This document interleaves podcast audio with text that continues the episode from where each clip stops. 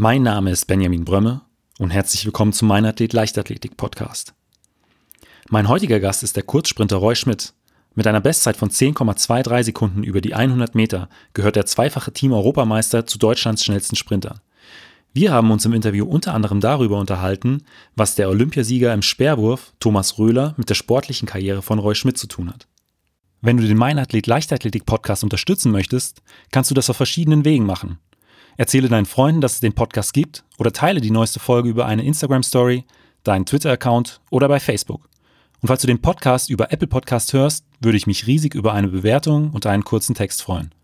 So erfahren auch andere Leichtathleten, dass es den Meinathlet Podcast gibt. Und falls du Wünsche oder Ideen für eine Folge hast, schreib mir einfach. Du findest den Podcast bei Instagram und den meisten anderen sozialen Netzwerken sowie unter www.meinathlet.de. Vielen Dank und jetzt viel Spaß mit der neuesten Folge. Und da ist es so, ich würde jetzt nicht sagen, dass es Druck war, aber man wollte sich halt beweisen, man wollte ja. den Trainern, den äh, Mitstreitern zeigen, dass man es kann und dass man, dass das keinen Einfluss mehr auf mich hat. Und es lief halt wirklich dort für mich persönlich, wie auch für die Staffel, auch sehr gut. Und das hat mir für die weitere Karriere einen riesen Selbstbewusstseinsschub gegeben, weil ich auch wirklich unfassbar viel Spaß hatte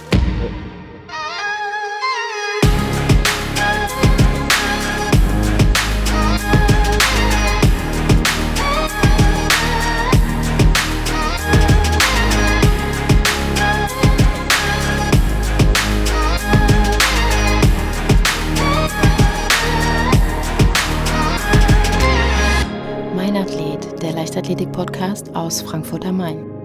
Herzlich willkommen, Roy. Hallo. Eine meiner häufigsten Fragen äh, zu Beginn ist, wie bist du eigentlich zur Leichtathletik gekommen? Also es war bei mir eigentlich ganz lustig. Ähm, ich war in der Grundschule, hat man ja immer so Crossläufe gemacht und so und da war ich immer ganz gut. Und ich war ja mit dem Thomas Röhler, dem jetzigen noch Speerwerf-Olympiasieger in der Klasse schon in der Grundschule. Und der hat mich dann überredet, mit zur Leichtathletik AG zu kommen. Ja, und so hat sich das dann entwickelt. In der dritten Klasse war das, im Jahr 2000.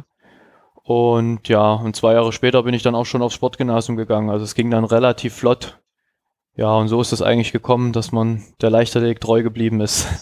Also ist äh, Thomas Röhler quasi dafür verantwortlich, dass du heute Kurzsprinter bist? Ja, ob er für einen Kurzsprint verantwortlich ist, kann man so auch sagen, ja, aber hauptsächlich erstmal dafür, dass ich zur Leichtathletik gekommen bin weil wie gesagt, ähm, wir waren von der ersten Klasse bis zum Abitur in einer Klasse, also er ist ja mit mir dann auch aufs Sportgymnasium gekommen und ja, er hat mich da so ein bisschen überredet, in Anführungszeichen, mit in die Leichtathletik AG zu kommen. Der war, glaube ich, schon ein Jahr vorher, also in der zweiten Klasse schon dort.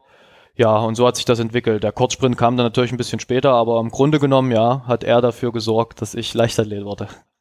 Aber äh, auch eine coole Klassengemeinschaft. Wer war denn da noch so mit dabei? Also ähm, von den bekannten Leuten eigentlich äh, keiner weiter. Also es war halt, wir kommen ja auch aus demselben Dorf, Thomas und ich. Und uns, wir haben auch am selben Tag Geburtstag und unsere Mütter lagen auch auf derselben Entbindungsstation, im selben Krankenhaus. Und ähm, ja, das ist eigentlich schon eine Geschichte für sich.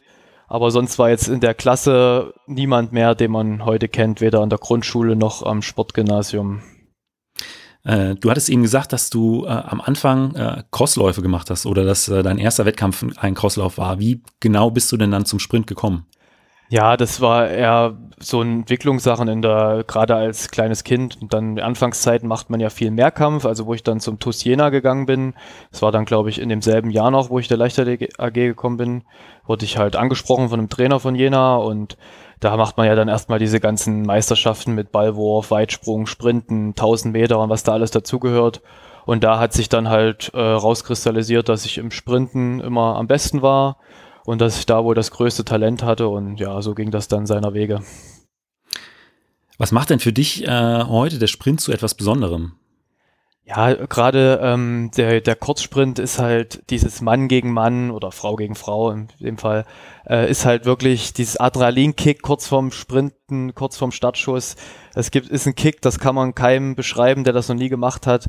Es ist einfach richtig geil, wenn man in zehn Sekunden sein komplettes äh, körperliches Pensum abrufen muss. Jeder, jeder Fehler sind entscheidende Hundertstel, die man dann langsamer ist und das macht das Sprinten aus.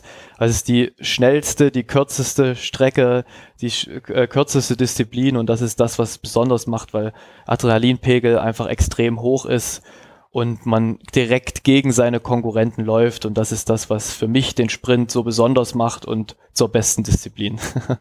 Also auch äh, im Prinzip, weil man sich keine Fehler erlauben kann, ähm, dass, dass man wirklich vom ersten Schritt an oder von der Reaktion äh, schon 100 Prozent geben muss. Ja, genau. Also es ist halt wirklich, das ist äh, der automatisierte Körperlauf muss genau passen. Die, es kommt auf Winkel, Fußaufsätze, auf Reaktionszeit, auf Technik, auf Lockerheit an.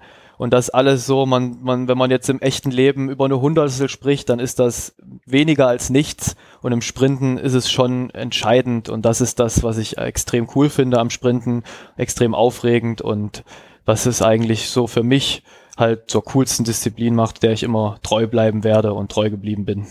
Und was ist heute deine Lieblingsstrecke? Also die beste Strecke ist natürlich die äh, 100 Meter. Das ist ähm, für mich, also 60 Meter ist auch cool in der Halle. Es hat seine eigene, eigene, eigene Atmosphäre in der Halle, aber es ist mir doch ein bisschen zu kurz und ich bin nie so der Hallenläufer, die, also wenn man meine 100 Meter, meine 60 Meter Zeit miteinander vergleicht, ist die 100 Meter Zeit wesentlich besser. 200 Meter habe ich viel in der Jugend gemacht, äh, liegt mir auch immer noch am Herzen, aber muss sagen, dass ich ähm, bei 100 Meter mehr Talent habe, es mir auch mehr Spaß macht und ich mich dort wesentlich besser entwickelt habe. Deshalb ist für mich die ganz klare Favoritdisziplin die 100 Meter. Wo siehst du denn äh, deine Stärken im Sprint? Also mehr so im Bereich der Beschleunigung, Maximalgeschwindigkeit oder Schnelligkeitsausdauer? Also ich denke, meine, meine Stärke ist, glaube ich, dass ich ähm, in jeder Phase zu dem vorderen Drittel gehöre. Ich bin jetzt nicht der beste Starter oder der beste Fliegendläufer, aber ich bin überall solide und ähm, gehöre, wie gesagt, zum vorderen Drittel. Aber wenn ich mich festlegen müsste, würde ich sagen, dass die Pickup-Beschleunigung meine größte Stärke ist. Das wären so zwischen 20 und 60, 70 Meter. Also von nach der Startphase das Hochbeschleunigen auf Höchstgeschwindigkeit. Da ist, denke ich, wirklich meine größte Stärke. Aber dennoch bin ich relativ ausgeglichen mir fehlt halt so eine Riesenstärke, aber durch die Ausgeglichenheit mache ich das, denke ich, wieder ganz gut weg. Also würdest du sagen, bist du mehr der Allrounder? Ja, kann man so sagen. Wie gesagt, wenn die Pickup-Beschleunigung war, lange Zeit wirklich mein bester Part. Aber wir haben viel gerade hinten an dem Fliegenbereich in den letzten 30 Metern gearbeitet, die früher meine Schwäche waren. Und seit ich das eigentlich ganz gut im Griff habe, würde ich mich wirklich als Allrounder bezeichnen, ja. Du bist ja auch schon seit vielen Jahren ein fester Bestandteil der Nationalstaffel. Mhm. Ähm, wie sieht denn da so das Training innerhalb der einzelnen Maßnahmen aus? Also wo legt ihr da die Schwerpunkte? Ja, also wenn wir mit der Nationalmannschaft auf Lehrgängen und Trainingslager sind, ist na klar der Staffelwechsel vordergründig. Machen wir meistens zweimal die Woche. Ähm, wirklich maximale Staffelwechsel mit Biomechanik und allem drum und dran in verschiedenen Konstellationen, wie es auch im Wettkampf kommen könnte. Dazu kommt noch, dass man, wenn man zusammen ist mit den besten Sprintern Deutschlands, auch viel äh, Partnerstarts macht, also Starts gegeneinander, weil es simuliert am besten äh, Wettkampfsituationen. Ja, und das sind so, denke ich, äh, die beiden Schwerpunkteinheiten, die man zusammen macht. Sonst macht eigentlich jeder auch im Lehrgang sein individuelles Training. Und Biomechanik, das heißt, also was ist da die Aufgabe von den Biomechanikern? Ja, also wir haben da, ähm, machen mit Hürden und Tapes, machen wir Markierungen, wo Wechselanfang ist, also in der Flucht, damit die Kamera das aufnehmen kann. Und die Aufgabe ist dann halt die einzelnen Splitzeiten bei Wechseln oder auch bei Starts. Also da gibt's die 10 Meter, 20 Meter, 30 Meter Zeit, die Schrittlänge wird ausgewertet. Und beim Staffelwechsel gibt's halt viele Splits. Wie läuft man in den Wechselraum rein? Wie ist die Wechselzeit? Wie ist die Stabzeit beim Wechsel? Und wie läuft man aus dem Wechselraum raus und so weiter. Also sowas wird dann halt die Biomechanik ausgewertet. Genau, und dafür sind die da. Also schon hochwissenschaftlich dann das Ganze. Ja, das stimmt. Also es wird auch immer, wird auch immer moderner, immer mehr, immer präziser. Also es ist schon sehr, sehr wissenschaftlich, ja. Ähm, auf welcher Position läufst du in der Regel? Also ich bin ja ein Kurvenläufer und es hat sich jetzt die letzten Jahre so rauskristallisiert, dass ich auf der 3 bin. Also das ist meine, meine beste Position und wo ich auch am liebsten eingesetzt werde, aber auf der 1 könnte ich auch rennen. Aber du äh, favorisierst dann eher die, die zweite Kurve, wenn es dann auf die, auf die Zielgerade geht. Genau, ja. Also das ist, sehe ich als meine äh, beste Position an und die Trainer anscheinend auch, weil die letzten Jahre, wenn ich eingesetzt wurde, wurde ich dort eingesetzt, mit einer Ausnahme bei der Staffel Weltmeisterschaft 2017, da bin ich auf der 1 gelaufen. Aber sonst wurde ich immer auf der 3 eingesetzt und ich sehe mich dort auch ähm, am besten und die Trainer, wie gesagt, auch. Und ja, da ist, denke ich, die größte Stärke oder meine, wo ich meine größte Stärke in die Staffel einbringen kann. Läufst du dann eigentlich äh, auch hinten raus noch so ein Stück mit? Ich meine, hinter dir ist ja dann nur noch der Schlussläufer. Ja, Oder also bleibst es, du dann es kommt schon vor, ja. Je nachdem, wie emotional der Wettkampf ist. Also zum Beispiel bei den deutschen Meisterschaften, wo wir deutscher Meister geworden sind mit äh, SCDFK Leipzig, bin ich Marvin Schulte, der da Schlussläufer war, der auch in Doha bei der WM Schlussläufer war, bin ich auch fast bis zum Ziel hinterhergelaufen. Und ähm, kannst du anderen Staffelläufern ein paar Tipps äh, für das Thema mit an die Hand geben? Ja, es ist eigentlich genauso wie wenn man Einzel läuft. Das sind ja automatisierte Vorgänge, die im Training immer wieder geübt werden. Und da kann ich eigentlich jetzt für Staffel nichts Spezielles sagen, sondern nur mitgeben, was ich auch ein 100 Meter Einzelläufer mitgeben würde. Einfach im Training an den Schwächen arbeiten, das zu automatisieren und das im Wettkampf abrufen und an seine eigenen Stärken glauben, nicht zweifeln. Und äh, schlussendlich ist äh, Staffelwechsel genau dasselbe wie 100 Meter Einzellaufen. Das sind halt Vorgänge, die man übt, die man einstudiert, die man automatisiert und dann halt im Wettkampf abruft. Da denkt man jetzt nicht großartig mehr drüber nach, als wenn man jetzt aus dem Startblock 100 Meter losläuft. Weil gerade, ich sag mal, auf der Position 3 in der Kurve, ähm, da kann es ja auch mal sein, dass die Sicht behindert ist, je nachdem, was da äh, hinter dir los ist. Ähm, da ist die Routine, denke ich, schon sehr, sehr wichtig. Ja, klar, ist wie gesagt, Übung macht den Meister, so pauschal das klingt, aber so ist es auch dort. Man, ähm, es gibt Stadien, wo die Sicht auch nicht nur auf der 3, sondern allgemein bei Staffel, je nachdem wie die Kurven gelegen sind, kann man schon mitten in der Kurve stehen oder noch ganz auf der Geraden. Muss man halt, sich zurechtfinden und äh, vor allem, man hat ja quasi 10 Sekunden Zeit, Pi mal Daumen, bis der Läufer kommt. Da findet man den schon in seinem Blickfeld ohne jetzt und darf sich keinen Stress machen und dann klappt das schon. Also man soll halt Ruhe bewahren, kann man jedem mitgeben und sonst einfach das machen, was man im Training auch macht und äh, nicht äh, in Panik verfallen, weil dann nun auf einmal acht Läufer auf einen zugelaufen kommen, statt nur einer im Training. Was für ein Wechselkommando habt ihr? Hep, Okay, standardmäßig. nichts Besonderes, ja. Bei wem trainierst du außerhalb der Nationalmannschaft? Aber bei Ronald Stein, also quasi dem Frauenbundestrainer und auch Staffelbundestrainer für die 4x100 und 4x400 Staffeln. Also ist für mich jetzt kein großer Unterschied, ob ich ähm, in Leipzig trainiere oder mit der Nationalmannschaft unterwegs bin. Äh, Ronald äh, Stein, mein Trainer, ist eigentlich immer mit dabei. Wie, wie lange bist du schon bei ihm? Ich bin seit Oktober 2011 bin ich nach Leipzig zu ihm gewechselt. Also seid ihr schon wirklich ein eingespieltes Team? Ja, wirklich. Also ich war die, damals die beste Entscheidung meines Lebens. Ich bin ja aus Jena gekommen. Da hat da das eine oder andere nicht mehr so gut geklappt, äh, sportlich wie menschlich. Aber ähm, bei Ronald habe ich mich sofort äh, aufgefangen gefühlt und er hat mich äh, zu dem gemacht, was ich jetzt bin, zu einem wirklich äh, äh, eingefleischten Staffelläufer, der die letzten Jahre überall international dabei war, wo man dabei sein konnte und deshalb bin ich ihm auch sehr dankbar dafür. Wie sieht denn so dein äh, Trainingsalltag in Leipzig aus? Also wie häufig trainierst du beispielsweise in der Woche? Also in einer normalen Woche, wo es jetzt nicht unbedingt eine Corona-Krise gibt, ähm, sind wir im Aufbauphase, sind wir so, machen wir so acht Einheiten die Woche, also meistens ähm, dienstags und freitags oder donnerstags zweimal und bis Samstag dann halt, Sonntag frei. Und sonst ist der Alltag halt, ich wohne fünf Minuten vom Platz oder von der Arena entfernt, je nachdem, wo wir trainieren. Fahr hin, trainiere mit den Jungs. Ähm, wir gehen öfters nochmal essen danach und dann fahre ich wieder nach Hause. Man, dann hat man meistens noch Physiotherapie oder andere Gespräche, auch mal äh, ähm, strategische Gespräche mit den Trainern und so, wie so ein Sportleralltag halt aussieht. Aber jetzt nichts groß Besonderes. Wer ist noch so in deiner Trainingsgruppe?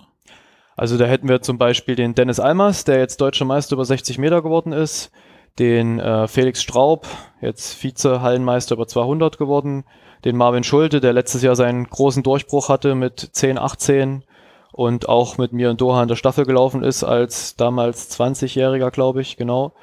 Dann hätten wir noch den äh, Nils Giese, auch ein äh, super Nachwuchssprinter nach U23, war auch immer international U20, U23 schon oft mit dabei.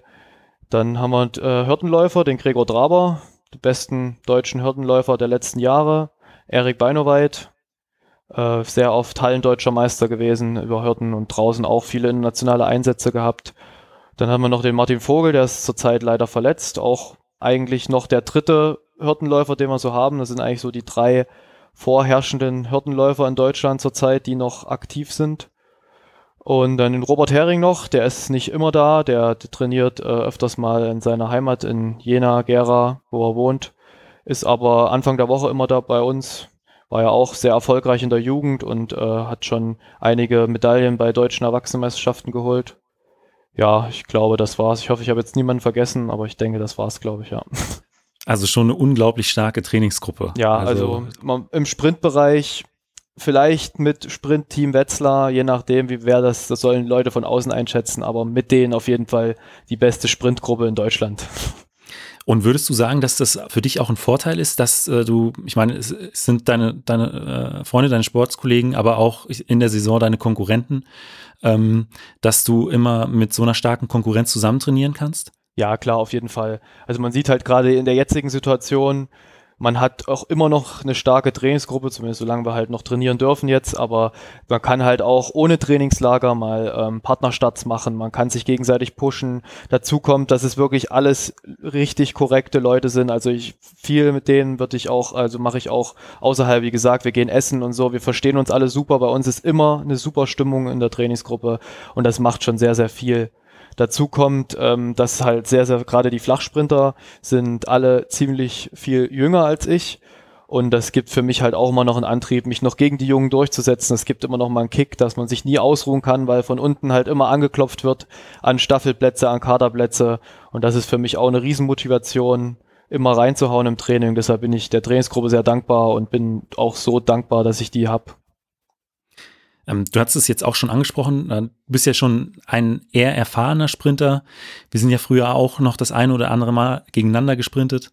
Und ähm, wenn ich mir deine Leistungsentwicklung anschaue, du hast ja im Prinzip seit eigentlich 2013 und dann auch nochmal 2016 ähm, immer wieder Leistungsschübe gehabt und mal bis auf ein oder äh, ja doch höchstens ein Jahr äh, ohne Bestzeit konntest du dich immer weiterentwickeln.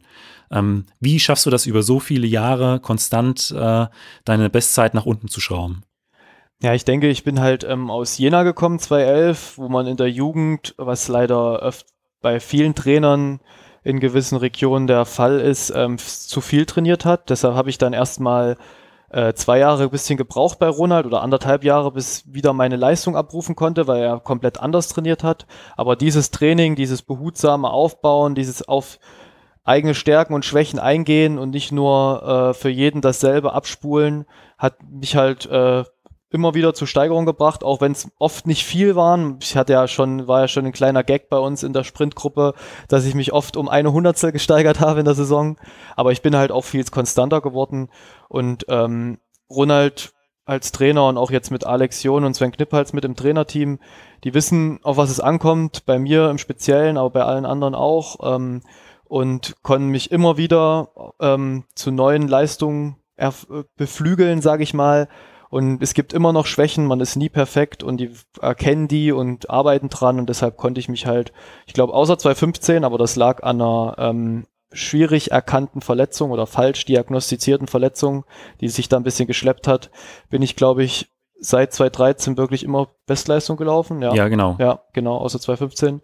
Ja, und ja, genau, und das ist halt, weil ich immer, weil immer meine Schwächen erkannt wurden und daran gearbeitet wurde. Und ja, deshalb denke ich, ähm, dass ich mich immer gut entwickeln konnte. Dazu kommt, dass Sprint auch viel Erfahrung ist. Man wird mental stärker. Das ähm, gerade wenn man diesen immer diesen Adrenalinkick, man weiß besser irgendwann damit umzugehen, wenn man schon viele Jahre gegen gute Leute rennt und ich denke auch, das ist ein Punkt, der einen im Alter in Anführungszeichen immer besser macht. Hast du da so ein paar äh, Statistiken vielleicht, ähm, ein paar Bestwerte über zum Beispiel 30 Meter Fliegen? Das ist immer äh, ja recht interessant für Kurzsprinter oder, oder Stand-Weitsprung.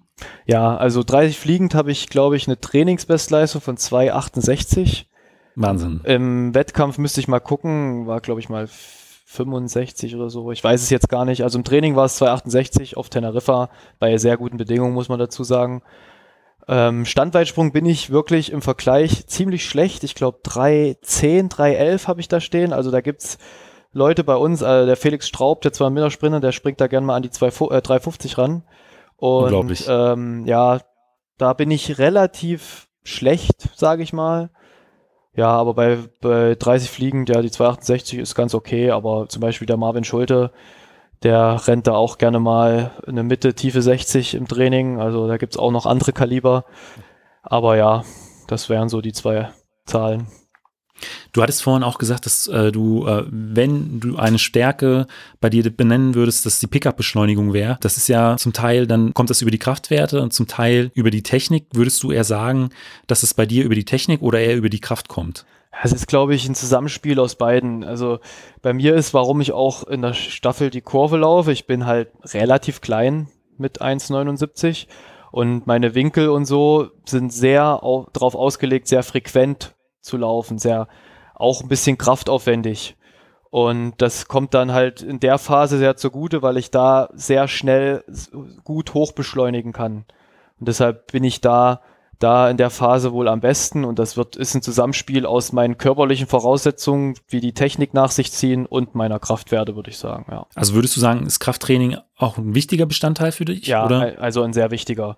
Gerade die letzten Jahre wurde er immer wichtiger, wie ähm, Sven Knippals, der bei uns jetzt die Kraftpläne schreibt hat da auch einen sehr, sehr hohen Wert drauf gelegt. Es ist viel, viel professioneller geworden und ich habe mich die letzten zwei Jahre auch stark verbessert, was meine Maxkraft und Kraftausdauerwerte angeht. Ja, und das spielt auf jeden Fall eine Rolle. Aber ich denke, Kraft ist vor allem auch äh, auf den ersten 20, 30 Metern noch mehr ausschlaggebend als in der Pickup-Beschleunigung. Was nicht heißt, dass es da keine Rolle spielt, aber ich denke, die größte Auswirkung hat es gerade ganz vorne. Du hast es eben angesprochen, ihr habt das jetzt nochmal durch, äh, durch den Sven äh, deutlich professionalisiert. Was sind so die Hauptkraftübungen, die ihr im Training nutzt? Also es ist bei uns unterschiedlich, jeder macht so ein bisschen individuell. Zum Beispiel, ich mache sehr viel Tiefkniebeuge und ähm, äh, jetzt auch ein bisschen manchmal im Frontbereich, aber hauptsächlich auf dem Rücken. Dann mache ich, was ich zum Beispiel als einziger mache, weil ich nicht so der Umsetzer bin. Ähm, ich mache Trapper-Sprünge, also äh, on the Trapper und dann ähm, mit bisschen weniger Gewicht äh, rausspringen quasi als Schnellkraftübung. Ja, und sonst äh, in der äh, absoluten Vorbereitung machen wir noch viel über Züge, Kreuzheben und sowas. Ja, das wären so, glaube ich, die Grundübungen, die eigentlich immer mit draufstehen. Was ist so ein, äh, sind deine Maxwerte im, äh, bei den Tiefkniebeugen? Äh, 170 habe ich mal geschafft. 170 Kilo bei äh, wie viel Kilo Körpergewicht? Ähm, bei bisschen unter 80 Kilo habe ich da gewogen. Wahnsinn. Oder vielleicht 80, also. ja, ungefähr. Ich weiß jetzt gar nicht mehr so genau, aber ja, um, um die 80. Bei den Werten äh, ist ja auch die, die Stabilität des Rumpfes äh, sehr, sehr wichtig. Macht ihr da auch viele Stabi-Übungen? Ja, auf jeden Fall. Das ist auch, was durch Alex John und Sven Knippals sehr mit reingekommen ist bei uns. Ich war eh einer, ich bin ein sehr robuster Mensch, weil ich, äh, ich verletze mich auch sehr selten, bin aber dadurch auch sehr unbeweglich, was gerade auch bei Kraftübungen manchmal nicht so gut ist.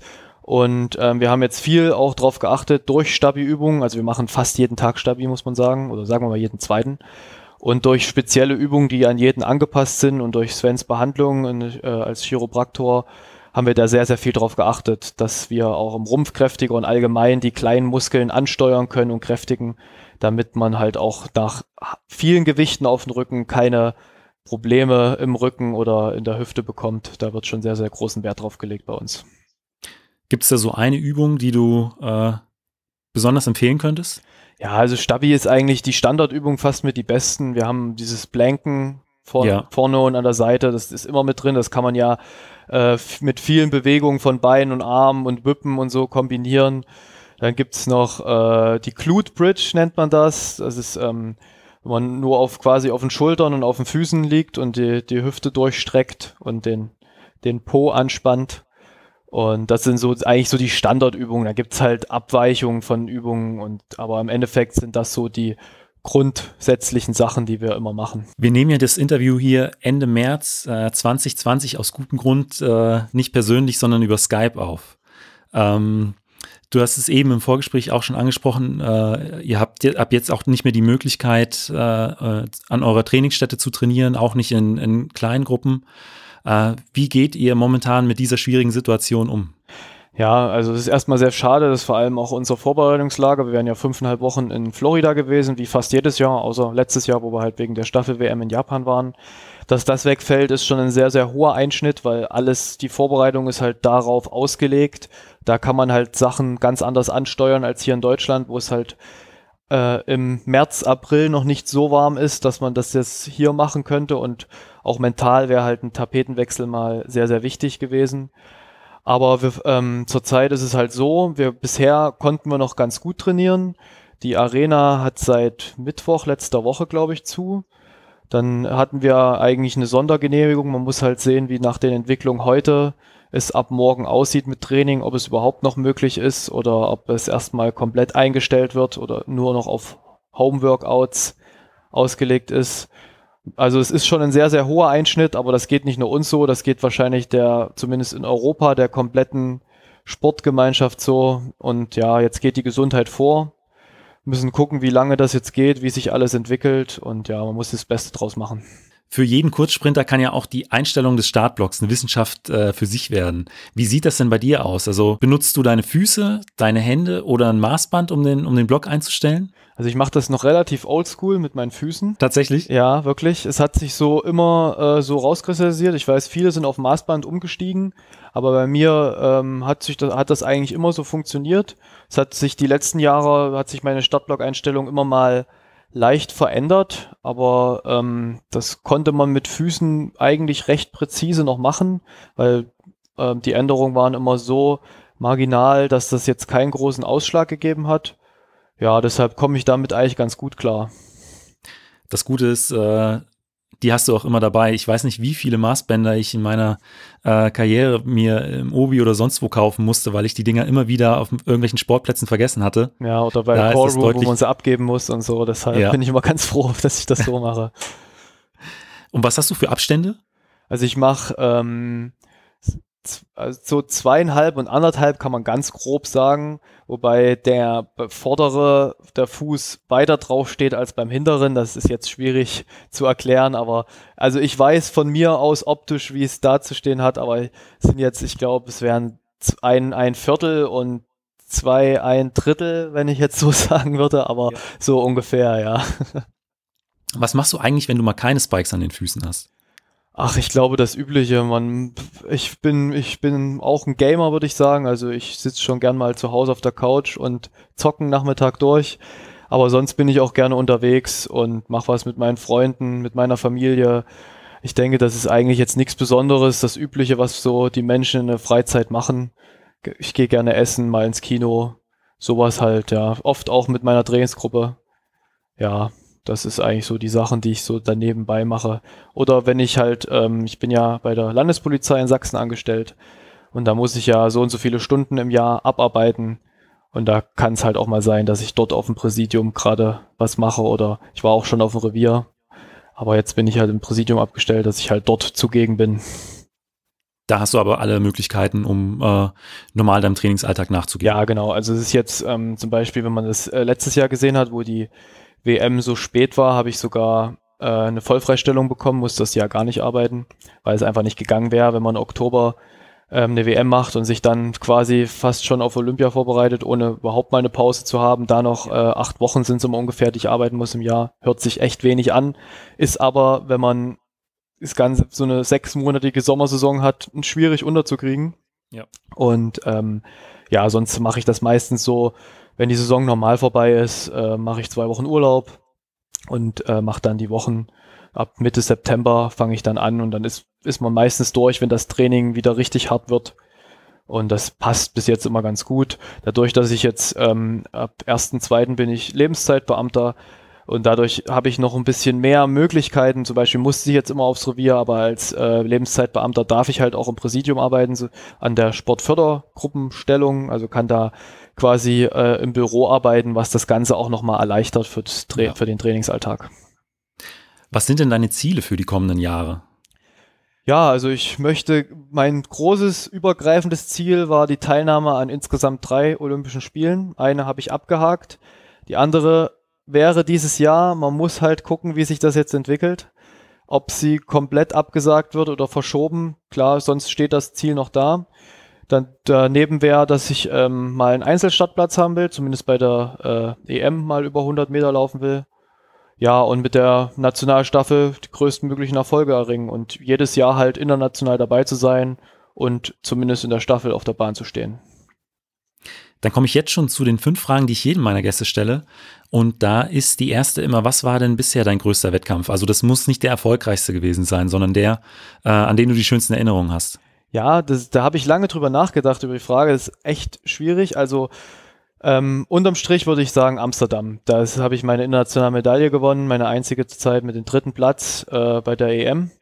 Aber ich muss auch sagen, dass dieses Jahr, äh, letztes Jahr in Doha ein Riesenwettkampf für mich war, ein einschneidendes Erlebnis, weil ähm, ich war die erste WM in London, war, es lief es ja ziemlich unglücklich und danach hat, musste ich mich beweisen und habe das wirklich gut gemacht, hab da bin perfekt abgelaufen auf der Ablaufmarke, habe eine gute läuferische wie wechslerische Leistung gebracht. Das war für, hat für mich sehr, sehr viel bedeutet in der Hinsicht von vor zwei Jahren in London, was da passiert ist. Und deshalb sind die beiden Wettkämpfe wohl die wichtigsten und besten Wettkämpfe meiner bisherigen Karriere. Einfach weil du jetzt äh, in Doha nochmal ein bisschen mehr Druck hattest oder was war der Grund? Ja, also ähm, das war halt in London, war es halt zu 70 Prozent, sagen wir mal, meine Schuld, dass die Staffel da nicht ins Finale gekommen ist, weil ich im Laufen einen Fehler gemacht habe, dadurch der anschließende Wechsel auf Robin Reva nicht geklappt hat oder er ist noch übergeben worden, aber war dann halt, Robin musste komplett abbremsen und ja, und dadurch ähm, hatte ich schon so, war, weil es die nächste WM war und man stand quasi wieder auf derselben Position. Und da ist es schon, ich würde jetzt nicht sagen, dass es Druck war, aber man wollte sich halt beweisen, man wollte ja. den Trainern den äh, Mitstreitern äh, zeigen, dass man es kann und dass man, dass das keinen Einfluss mehr auf mich hat und es lief halt wirklich dort für mich persönlich, wie auch für die Staffel, auch wenn wir im Vorlauf da rausgeflogen sind, weil die internationale Konkurrenz unfassbar stark war an dem Tag. Aber trotzdem lief es dort sehr gut und das hat mir für die weitere Karriere einen riesen Selbstbewusstseinsschub gegeben, weil ich auch wirklich unfassbar viel Spaß hatte im Rennen und während des Rennen. Ich habe überhaupt keinen Druck wirklich gespürt. Und wenn man so die anderen internationalen Einsätze bei großen Meisterschaften sieht, gerade bei der EM, meinem quasi größten Erfolg in Amsterdam, da bin ich ja im Finale eingewechselt worden. Ich habe fünf Stunden davor erfahren, dass ich laufe und da, natürlich war es danach unfassbar geil. Die Medaille, die Siegerehrung war alles super, aber vorher stand man halt auf der Bahn und war wirklich unfassbar nervös und konnte das gar nicht so genießen. Und Doha war halt so der erste Wettkampf, wo ich auf der Bahn stande, selbstbewusst und ich habe einfach nur es genossen. Und an dem Tag war halt auch das Stadion voll, weil der Muta Sparschim gesprungen ist. Da war halt auch die Stimmung da und ich hatte einfach nur Spaß und deshalb wird mir Doha wohl meine ganze Karriere im Kopf bleiben. Und äh, auf der anderen Seite, äh, zum Sport gehören ja nicht immer nur Höhen, sondern auch Tiefen. Was war denn so der schwierigste Wettkampf, an ja. dem du ja auch ein bisschen zu knabbern hattest? Ja, wie gesagt, es war halt London. Es war 2017 und 2019 jetzt, also letztes Jahr und 2017 waren meine erfolgreichsten Jahre, muss ich sagen. Da lief eigentlich mit immer einer Ausnahme alles fast perfekt und in 2017 war halt leider die Ausnahme die Weltmeisterschaft. Ich habe wirklich bis dahin eine Bombensaison gemacht und dann auch bis 80 Meter einen unglaublich guten Lauf in der Staffel gemacht im Vorlauf in London. Und dann, es ist schwierig zu erklären. Ich, hatte, ich weiß selber bis heute nicht ganz genau, was passiert ist. Ich hatte da einfach einen kurzen Blackout, weil ich den Stab komisch in der Hand hatte, hat dann irgendwie eine kurze Panikreaktion bekommen vor dem Wechsel auf Robin und habe dann kurz meinen Laufrhythmus verloren, dadurch Geschwindigkeit verloren, dadurch ist der Wechsel nicht mehr gut geworden. Und das ist halt Einzelwettkämpfe. Jeder hat schlechte Wettkämpfe, aber die hakt man ab, weil man ist enttäuscht von sich selber, aber macht dann weiter. Aber da enttäuscht man halt nicht nur sich selber und versaut es für sich selber, sondern für eine ganze Mannschaft plus Trainer plus das ganze Team, was dahinter steht. Also es war kein schönes Gefühl, die zwei, drei Tage danach. Das möchte ich, das wünscht man keinem wirklich. Also das war wirklich gerade am Abend nach der Staffel, da äh, das wünsche ich wirklich keinem, weil das war wirklich einfach nur auf Deutsch gesagt scheiße, weil macht sich so viele Vorwürfe und ja, das war so eigentlich so der schlimmste Augenblick meiner bisherigen Karriere. Umso schöner, dass es jetzt in Doha so viel besser lief. Genau, und gerade deswegen war halt Doha für mich besonders, wenn die beiden Wettkämpfe halt vergleicht, da es dann die darauffolgende WM war und deshalb war Doha für mich dann halt wirklich ein bisher sehr einschneidender Wettkampf meiner Karriere. Dann kommen wir jetzt nochmal ganz kurz zurück zum Training. Mhm. Äh, da gibt es ja äh, Trainingsinhalte, die macht man ja besonders gerne, auf andere könnte man eher so verzichten. Was ist denn bei dir so äh, ein Trainingsinhalt, den du äh, ja streichen könntest, äh, von dem du aber weißt, okay, das bringt mich im, im Sprint weiter? Ja, es ist so, ähm, also eigentlich mache ich gerne Krafttraining, aber es gibt so Wochen in der in unserer ersten Phase im Aufbau, wo wir viermal die Woche Kraft machen und nach zwei, drei Wochen hat man da einfach keine Lust mehr drauf. Deshalb würde ich das so sagen, das ist dann so, die, am Anfang geht's noch, aber dann nach ein paar Einheiten geht, also mache ich das gar nicht mehr gerne. Und allgemein so Einheiten, die sich oft wiederholen, aber die halt gerade ausschlaggebend sind. Am Anfang macht man halt jeden zweiten Tag immer dieselben NI-Läufe. Und das ist dann halt so Einheiten, die ich nicht so gerne mache, aber gerade die sind halt wichtig. Gerade am Anfang musst du ja sowas machen, um die nächsten Trainingsphasen aufzubauen. Ja. Aber das wären so die Einheiten, auf die ich am liebsten verzichten würde. Ja, was, äh, was macht ihr dann so für NI-Läufe? 10 mal 200 oder? Ja, eher so ähm, 12 mal 120 ist jetzt so okay. eine Einheit, also 3, 3 mal 4 mal oder 4 mal 3 mal 120, am Anfang 3 mal 3 mal, das steigert sich dann noch ein bisschen.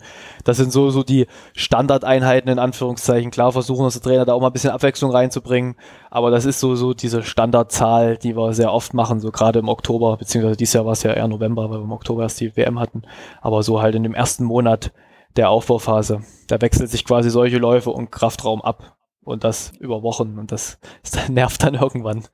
Also bist du froh, wenn der erste Monat dann rum ist? Ja, genau. Das ist eigentlich immer so. Die ersten sechs Wochen sind eigentlich die schlimmsten. Danach geht es eigentlich immer bergauf. und auf der anderen Seite, auf welche Trainingseinheiten freust du dich besonders? Also am allerliebsten mache ich äh, Partnerstarts, also Starts gegeneinander. Das ist eigentlich so, ist halt cool, weil man kann sich im Training messen. Es ist jetzt nicht so anstrengend, weil man nur so bis 30 Meter rennt. Und da sind eigentlich aber trotzdem halt ein gewisser, gewisse Anspannung dahinter, weil auch im Training will man nicht unbedingt verlieren. Klar gibt es da andere Schwerpunkte und es ist auch nicht so schlimm, wenn das mal passiert, aber man ist halt trotzdem, äh, im Gegensatz, wenn man alleine rennt, ist man halt noch ein bisschen angespannter und deshalb, das mache ich aber sehr gerne.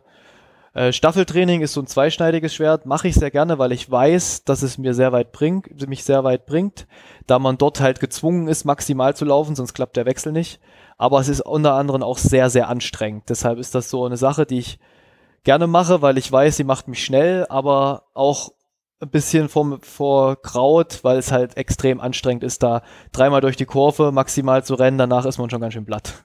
Wie sind denn die Pausen dazwischen, wenn ihr da drei maximale Läufe macht? Es kommt, es ist jetzt wirklich äh, nicht auf eine Minutenzahl festzulegen. Meistens ja. sind wir ja, wenn jetzt so acht Leute sind bei einem Staffellehrgang, haben wir vier Pärchen zum Beispiel. Und ähm, da macht halt jeder seinen Wechsel und dann der, der erste Anläufer entscheidet dann, wann es weitergeht. Das, das, können fünf Minuten sein, es können auch mal acht sein, es geht auch manchmal nach dreien schon, wenn du einen guten Tag hast. Das ist jetzt nicht so festgelegt, das ist dann meistens ein bisschen eigenes Ermessen oder wenn der Trainer dann zu ungeduldig wird. okay, dann komme ich jetzt schon zur letzten Frage und die ist immer, ähm, was würdest du jungen Athletinnen bzw. Athleten oder deinem jüngeren Ich mitgeben wollen? Also jüngeren Athleten im Allgemeinen würde ich mitgeben, die sollen auf jeden Fall den Sport machen, wenn ihnen es Spaß macht. Man soll jetzt nichts erzwingen durch irgendwelche Sachen, weil man, weil es aus dem Elternhaus kommt oder weil es irgendwo anders herkommt. Man, Leichtathletik muss Spaß machen und äh, gerade wenn man Spaß hat, entwickelt man sich auch und äh, entwickelt sich weiter und äh, man kommt rum und alles. Aber wenn man, wenn man kein Typ dafür ist, dann soll man sich was anderes suchen. Also Spaß ist ein Faktor und man soll halt ähm, nicht, wenn es mal nicht läuft, soll gleich den Kopf in den Sand stecken, sondern immer an sich glauben, immer weitermachen. Es gab keine Karriere, die ich kenne, die immer nur bergauf ging, sondern es sind immer, habe ich auch bei mir selber gemerkt, es geht immer mal bergab und aber gerade die sind im Nachhinein sehr, sehr wichtig, diese Phasen, die machen einen stärker. Also immer, immer dranbleiben, solange man den Spaß daran hat und ja, genau. Und meinem jüngeren Ich im Speziellen kann ich eigentlich fast nichts sagen. Ich bin eigentlich recht glücklich mit den Entscheidungen, die ich in meinem Leben im Sport getroffen habe. Vielleicht hätte man ein bisschen früher aus Jena weggehen wollen, aber andererseits hätte habe ich so mein Abi dort noch gemacht, musste die Schule nicht wechseln. Also unterm Strich bin ich mit den Entscheidungen, die ich getroffen habe, zufrieden. Man muss halt sagen, dass man vielleicht sagen würde, dass manche Sachen ein bisschen zu viel mitgenommen hatten, dass man aus mancher Mücke einen Elefanten gemacht hat, aber ich glaube, so ist man im jungen Alter. Deshalb sollte das vielleicht sich auch nicht verändern, aber ja, sonst bin ich mit den Entscheidungen zufrieden, da kann ich meinem jüngeren Ich jetzt gar nicht so viel mitgeben. Roy, vielen Dank für dieses Interview. Sehr, sehr gerne. Falls euch die Folge gefallen hat, hinterlasst mir doch einfach eine Bewertung bei Spotify, iTunes oder eurem Podcatcher und abonniert den Podcast. Vielen Dank und bis zum nächsten Mal.